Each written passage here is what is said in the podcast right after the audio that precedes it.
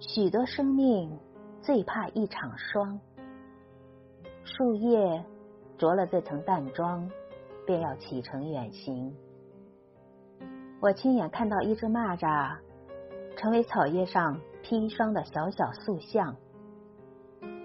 清晨经过的一片草地，被霜捆住了腰身和手臂。这夜晚绽放的纯净花朵，也想用力拦住我，让我从此见证秋天另一种形式的结尾。我把一本诗集放进草丛，它的每个章节都曾照亮过最冷的黑夜。只是现在，它与霜挨在一起，正把诗人双手的温度在沉默中放弃。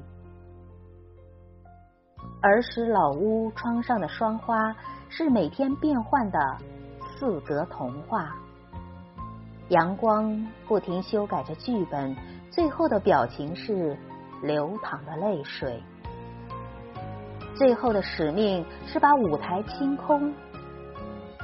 一直都很感激那四块玻璃，它们那么单薄，几乎挡不住寒风，却因为霜的一次次覆盖，改变了一个孩子在漫长寒日里的期待。